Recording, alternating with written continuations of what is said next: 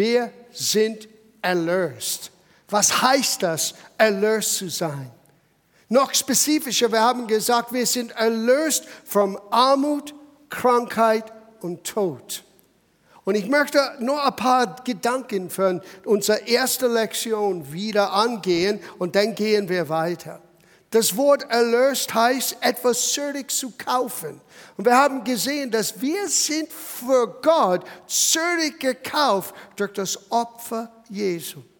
Jesus hat sein Leben für uns gegeben, damit wir Erlösung haben können. So, wir haben gesehen, Erlösung heißt zürich gekauft zu sein, aber zürich gekauft aus was und zu was? Wenn es heißt, wir sind die Erlöste des Herrn, was heißt das in unser Alltag? So, wir gehen jetzt gleich zu das, was wir begonnen haben anzuschauen in Galaterbrief Kapitel 3, weil hier wird uns geholfen, wirklich zu erkennen, was es heißt, erlöst zu sein, sürdig gekauft zu sein. Und wir haben gesehen in unserer ersten Lektion, aus der Gewalt der Finsternis, aus der Macht vom Sünder, Schuld und Tod, aber nicht nur sind wir aus etwas rausgenommen, wir sind jetzt in etwas Neues hineinversetzt. Und das ist genauso wichtig, vielleicht sogar wichtiger, als nur zu erkennen, dass du losgekauft bist. Du musst wissen, wo du jetzt stehst, was du jetzt hast, wie du an das leben kannst, wegen diesem teuer Preis, was Jesus für uns zahlte. Galaterbrief Kapitel 3, Vers 13. Christus hat uns losgekauft. Von was? Vom Fluge des Gesetzes, indem er ein Flug für uns wurde, denn es steht geschrieben, verflucht ist jeder, der am Holze hängt, damit, sieh hier, ist wozu, damit der Segen Abrahams zu uns, zu uns Heiden, wie wir genannt sind, biblisch gesehen, nicht in den Nachkommen Abrahams, nicht ein natürlicher Sohn oder Tochter Abrahams, für uns, die getrennt waren von den alten Bund. Wir hatten keinen Zugang zu Gott. Das ist alles, was das Wort Heiden bedeutet. Für uns die Heiden in Christus Jesus, auf das wir durch den Glauben den Geist empfingen, der verheißen worden war.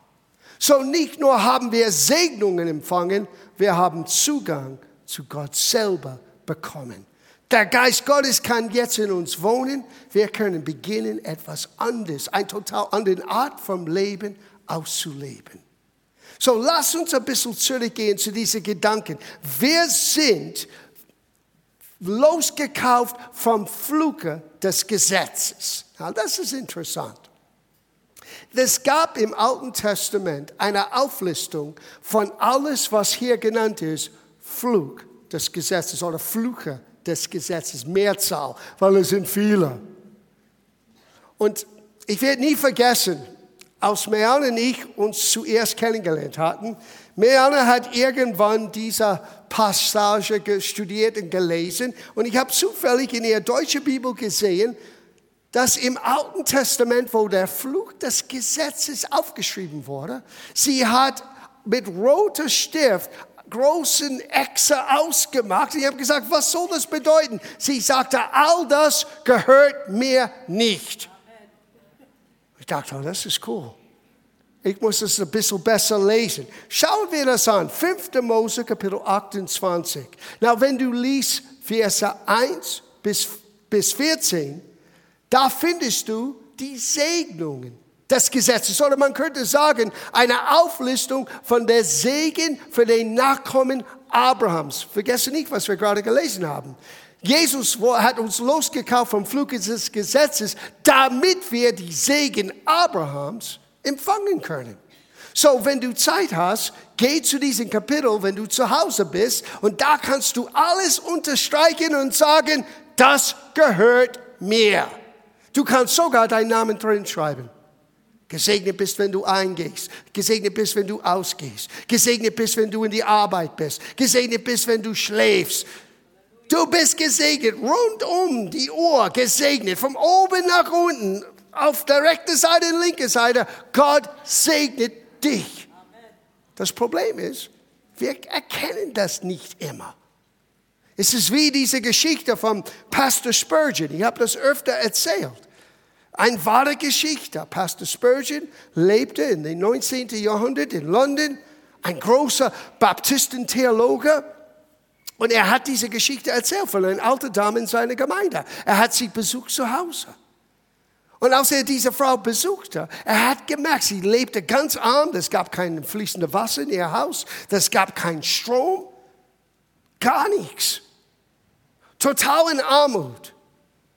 Und er kam rein und er hat sie besucht und er merkte ein merkwürdiges Dokument, die umrahmt war, auf der Wand hängend.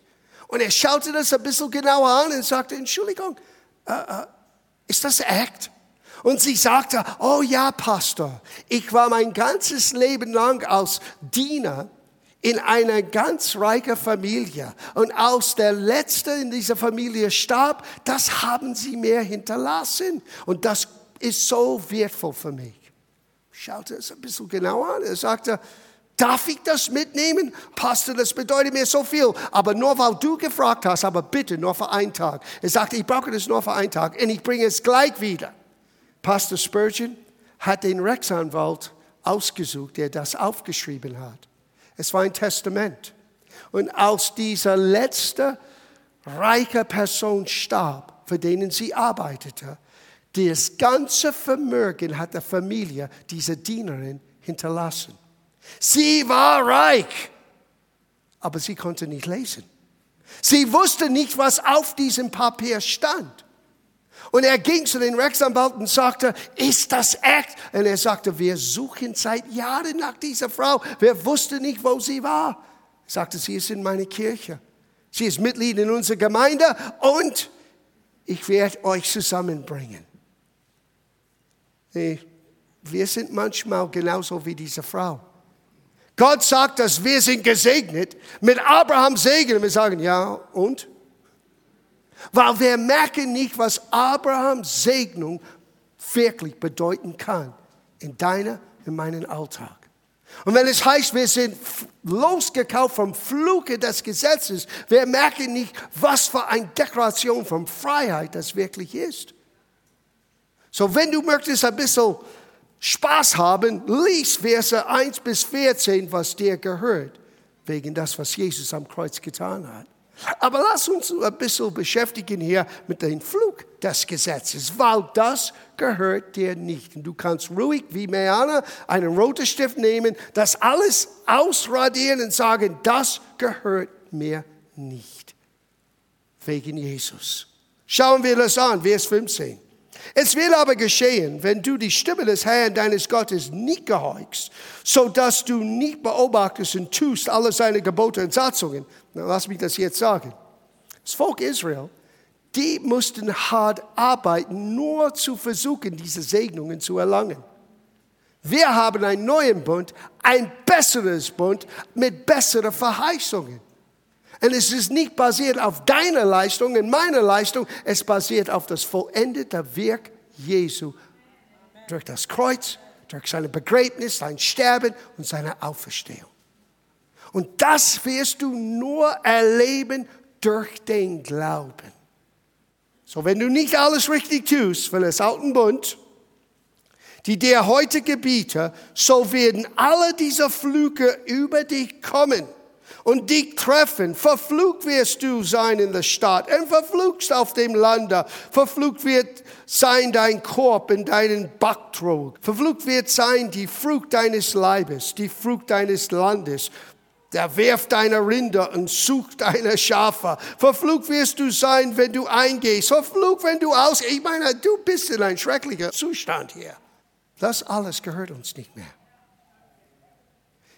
Und wenn du das weiterhin liest, du wirst sogar später finden, jede Krankheit und jede Gebrechen, was nicht in diesem Flug aufgelistet ist, wird auf dich kommen.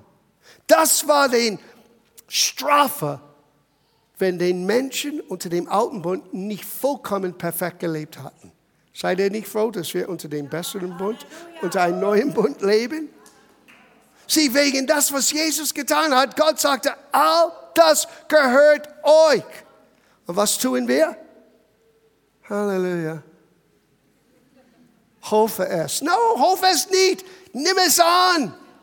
Sei nicht wie die Frau, die nicht lesen könnte und schaut es nur an, schön eingeraumt und sage, oh, das ist so nett, dass Sie mir das geschenkt haben und an mich gedacht hatten. No, was bedeutet das für dein Leben, für mein Leben heute?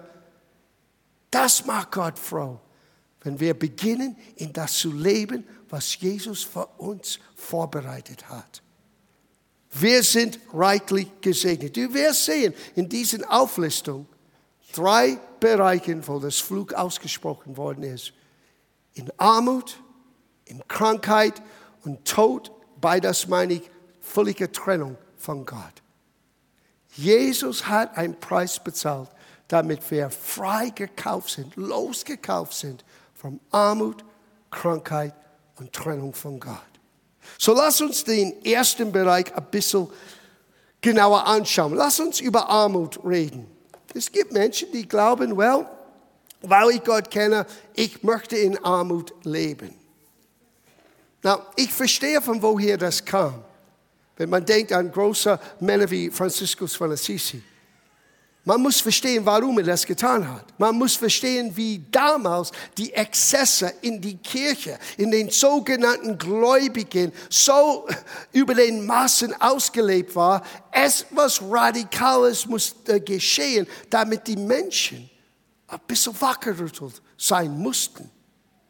Aber zu denken, dass Armut ist irgendwie eine Form von Segen, ist völlig verkehrt die Video von Peter Pretorius. Ich weiß nicht, wie viel von euch das mitgesehen habt. Wie er geschildert hat, was ihm passiert ist vor über 30 Jahren in Mosambik.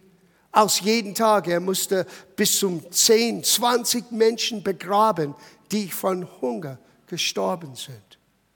Now, wenn man redet vom Reichtum und Segnungen und Wohlstand, man muss das qualifizieren, weil das ist alles relativ zu deinen Situationen. Was könnte hier Armut sein, ist für jemand anderen in irgendeinem anderen Land total absolut Wohlstand, Reichtum sein. Und wir merken über das, was wir nicht haben, und wir sehen nicht, wie viel wir doch haben. Und erstaunlicherweise, Gott möchte uns reichlich segnen. Gott möchte, dass, dass du die Fülle im Leben erlebst. Aber wisst ihr, Gott möchte das für jeden Mensch. Gott möchte das für jeden Mensch. Du sagst, was ist das Problem? Gott möchte dich und mich benutzen, um ein Segen zu sein für Menschen, die nicht so viel haben. Hm. Sieh, wenn wir nicht verstehen, um was es geht hier, denn wir können sehr schnell selbstsüchtig sein mit Gottes Segnungen. Und Gottes Segnungen können dann gleich, es klingt wie ein Widerspruch, es könnte für uns gleich ein Problem sein. Weil sobald dass du Gottes Segnung erlebst, irgendwie haben wir eine menschliche Tendenz zu denken, wir haben das verursacht. Sogar geistlich gesehen, mein Glauben, mein Erkenntnis, mein dies, mein jenes. Und wir vergessen, es ist alles aus Gottes Gnade durch das, was Jesus am Kreuz für uns getan hat. Und es sollte zu etwas Spezifisches dienen. Armut ist kein Segen. Man muss nur wirklich Armut einmal erlebt haben. Und dann weiß man, was für ein Flug Armut ist. Ich habe neulich in Amerika, ich habe mit meinem Schwager gesprochen. Ich habe ihm ein bisschen von Peter Pretorius erzählt. Ich habe ihm erzählt, dass als ich Peter kennengelernt habe, das war etwas, was Gott in sein Herz legte, Kinder zu ernähren. Du musst verstehen, die haben mit nichts angefangen. Nur. Und die wussten auch nicht, wie werden wir das tun. Und als Gott zu ihm gesprochen hat, ich möchte, dass du mich vertraust, dass du fähig sein wirst, eine Million Kinder jeden Tag zu ernähren. Die meisten Menschen haben gedacht, er ist übergeschnappt. Ich wusste, es werde zustande kommen. Über 20 Jahre später, heute 1,5 Millionen Kinder jeden Tag. Weil einer wurde bewegt, weil er Armut echte Armut, ein Flug von Armut erlebte, wo den Menschen sich selber nicht mehr helfen könnte. Und er hörte, wie Gott sagte, jetzt machst du die Unterschied. So oft wir wollen über die Segnungen hören, aber Gott hat immer Absichten, wenn er uns segnet. Er möchte aus uns ein Segen machen für anderen. In der ersten Predigt, was Jesus predigte, in Lukas Kapitel 4, als er gerade, er wurde gerade getauft in Jordan, der Geist Gottes kam auf ihn, er ging dann in die Wüste für uns und wurde 40 Tage versucht. Und der Teufel versuchte ihn in eine Falle zu, zu, zu bringen und er konnte ihn nicht in eine Falle bringen. Und Jesus ging aus dieser Situation in der Kraft des Heiligen Geistes. Er kam in seine eigenen Heimat, seine eigenen Gemeinde, in Synagoge, wo er öfter dort gelesen hat. Und er nahm den Buch und hat gefunden, wo es heißt. Darf ich das lesen? Das ist Lukas Kapitel 4, Vers 18. Es ist aus einem Zitat aus Jesaja, Kapitel 61. Es heißt sogar in Vers 16 und 17, Jesus fand die Stelle. Er suchte diese Stelle aus, weil diese Stelle redete von seinem Dienst, wozu und warum er gekommen ist. Hör, was er sagte. Der Geist des Herrn ist auf mir, weil er mich gesaubt, gesaubt hat. Er hat mich gesandt. Was ist das allererste? Den Armen frohe Botschaft zu verkündigen. Eine frohe Botschaft für den Armen ist nicht, dass Armut eine Segnung ist. Eine frohe Botschaft für die Armen ist, Gott möchte nicht, dass du so bleibst, wie du jetzt lebst. Weil Armut bringt mit sich Sorge und Qual und, und, und Ängste. Und Angst ist nie von Gott. Sorge ist nie von Gott.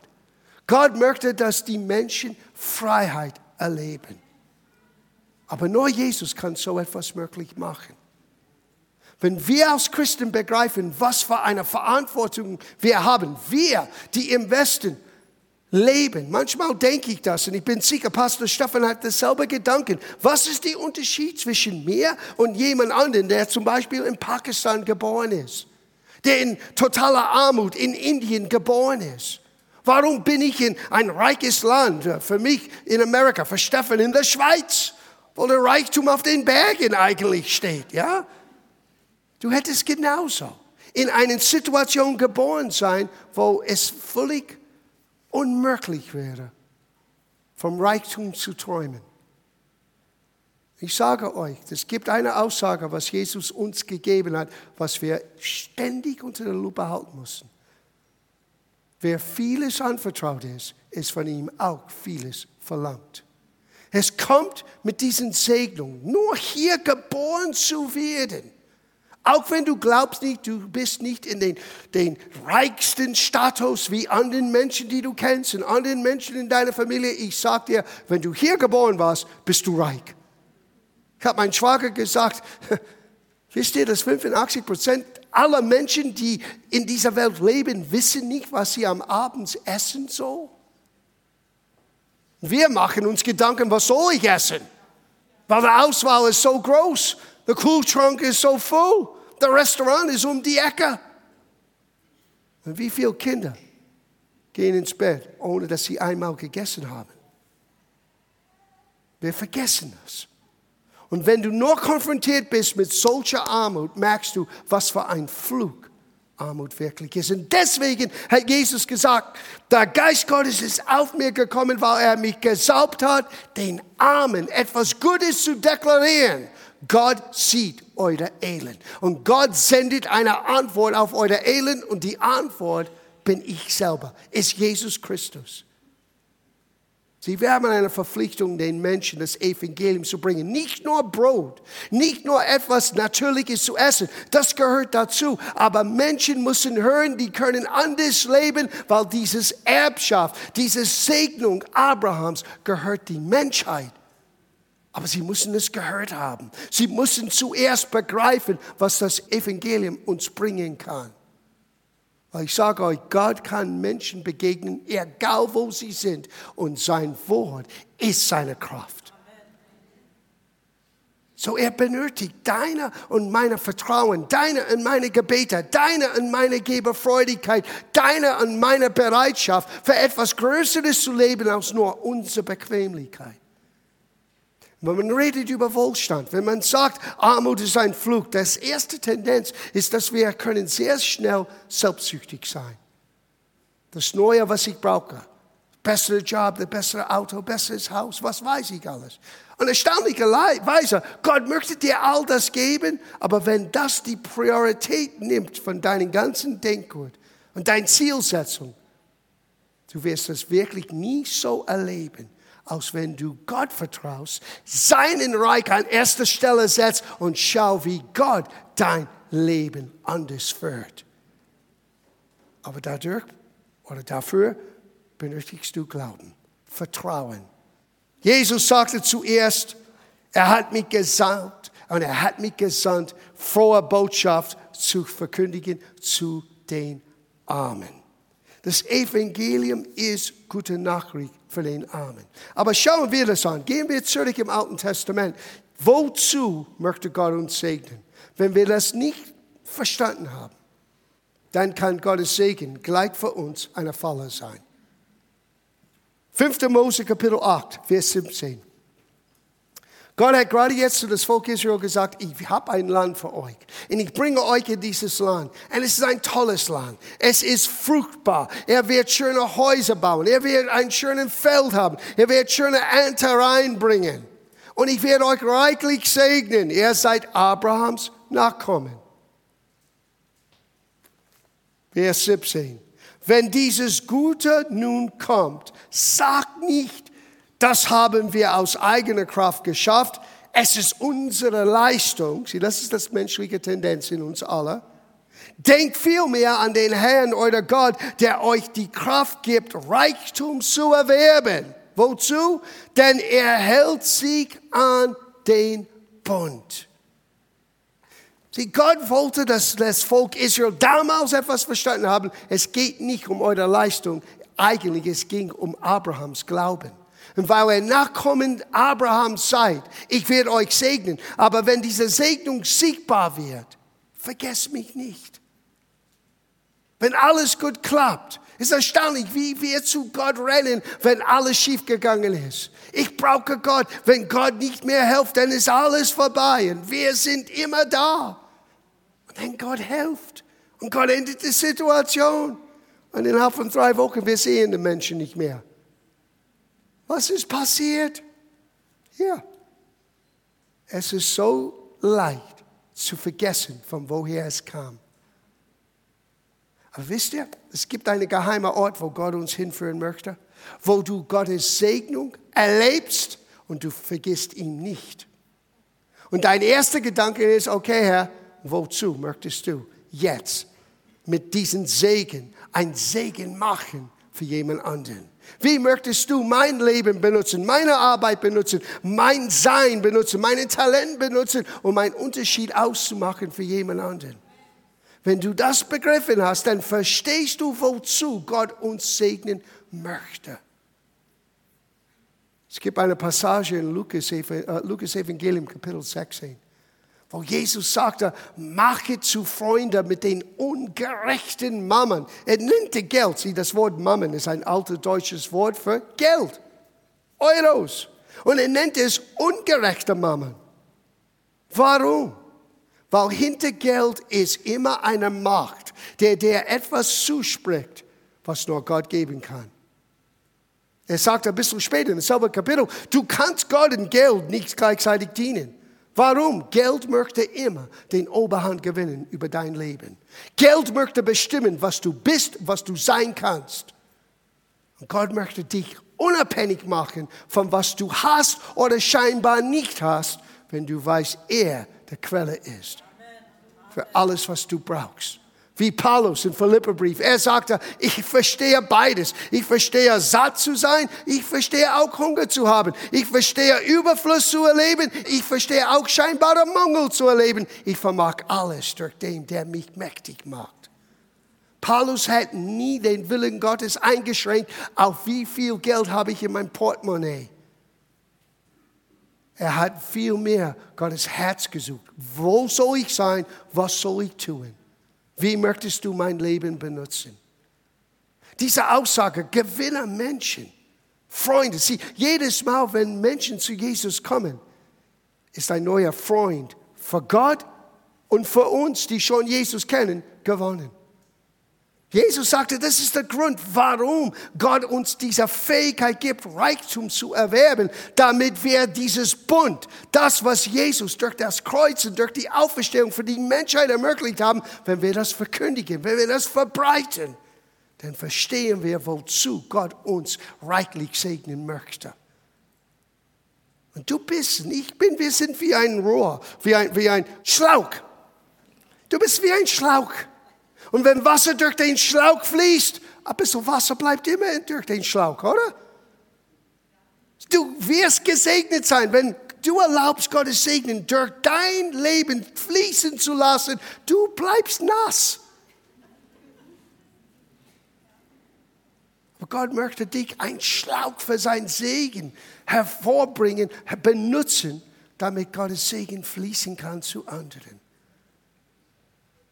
Was erstaunlich ist, Jesus bräuchte den Geist Gottes, die Salbung, die Gegenwart Gottes, um das zu verkündigen. Wir auch. Du brauchst den Geist Gottes und seine Helfer, um das zu erleben. Und es gehört zum Evangelium. Mache zu Freunde. Viele Menschen kämpfen mit Gottes Segen. Sie wollen das erleben und die haben diese Passage nie wirklich gelesen und verstanden. Weil was du tust mit deinem Geld wird bestimmen, was du erlebst, von Gott oder nicht erlebst. Na, du kannst es nicht von Gott erkaufen, aber für mich es ist der Prüfstein. Wir lesen das hier im Abschluss, weil das ist erstaunlich, was man hier findet. Vers 9, Lukas Kapitel 16. Ich sage euch, mache euch Freunde mit den ungerechten Mammen, auf das, wenn ihr ausgeht, eine andere Übersetzung auf Englisch sagt, damit, wenn du sterbst, das ist eine Überraschung für einige, aber irgendwann sterbst du. Wir alle sterben irgendwann. Dieses Leben ist nur zeitlich bedingt. Wenn du stirbst, sie euch aufnehmen will in ihren ewigen Hüten. Das ist erstaunlicher Wahrheit hier. Wir Christen, wir vertrauen, dass wir in den Himmel kommen. Und wir werden auch Menschen dort begegnen. Und du wirst überrascht sein, wie viele Menschen werden dich begrüßen und sagen, danke, danke, dass du gebetet hast, danke, dass du Pastor Stefan geholfen hast, nach Pakistan zu gehen, danke, dass du jemanden eingeladen hast zu der Theatercafé, danke, dass du irgendetwas getan hast, damit Menschen das Evangelium hören können und wir wollen dich begrüßen umarmen, empfangen in unser ewigen Hüten. Weil das ist, was wirklich zählt. Das, was dein und meinem Leben ausmachen kann, ewiger Belohnung. Und er geht weiter hier. Er sagte hier, wer im Kleinsten treu ist, der ist auch im Großen treu. Und wer im Kleinsten ungerecht ist, der ist auch im Großen ungerecht. So, was meint Jesus mit klein und groß? Das ist ganz wichtig. Nächster Satz. Wenn ihr nun mit dem ungerechten Mammen nicht treu werdet, wer wird euch das Wahre anvertrauen? Ich weiß, als ich das zum ersten Mal sah, ich habe einmal gebetet, Herr, was meinst du mit das wahre Gut? Und die Antwort kam sofort, das, was du nicht mit Geld kaufen kannst.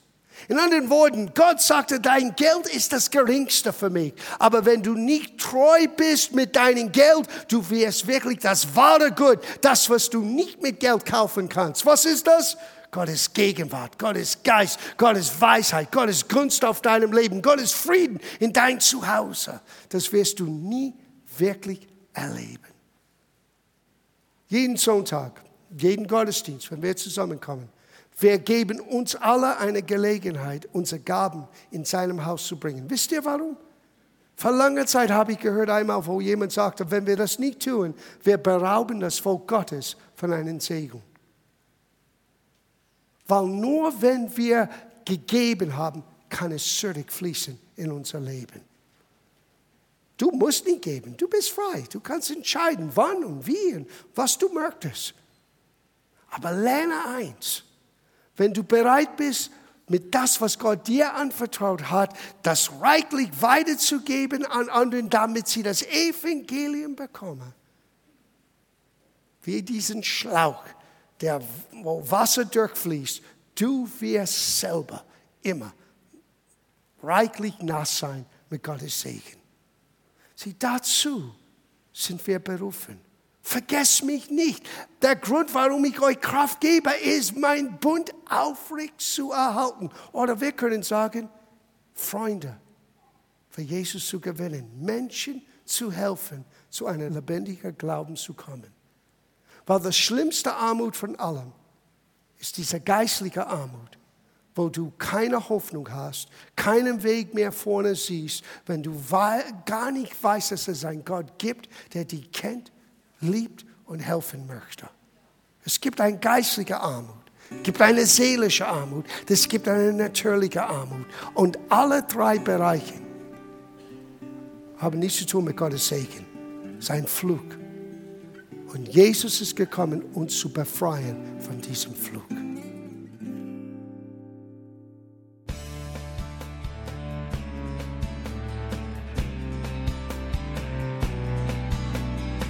Liebe Zuhörer, das war ein Ausschnitt eines Gottesdienstes hier im Gospel Life Center.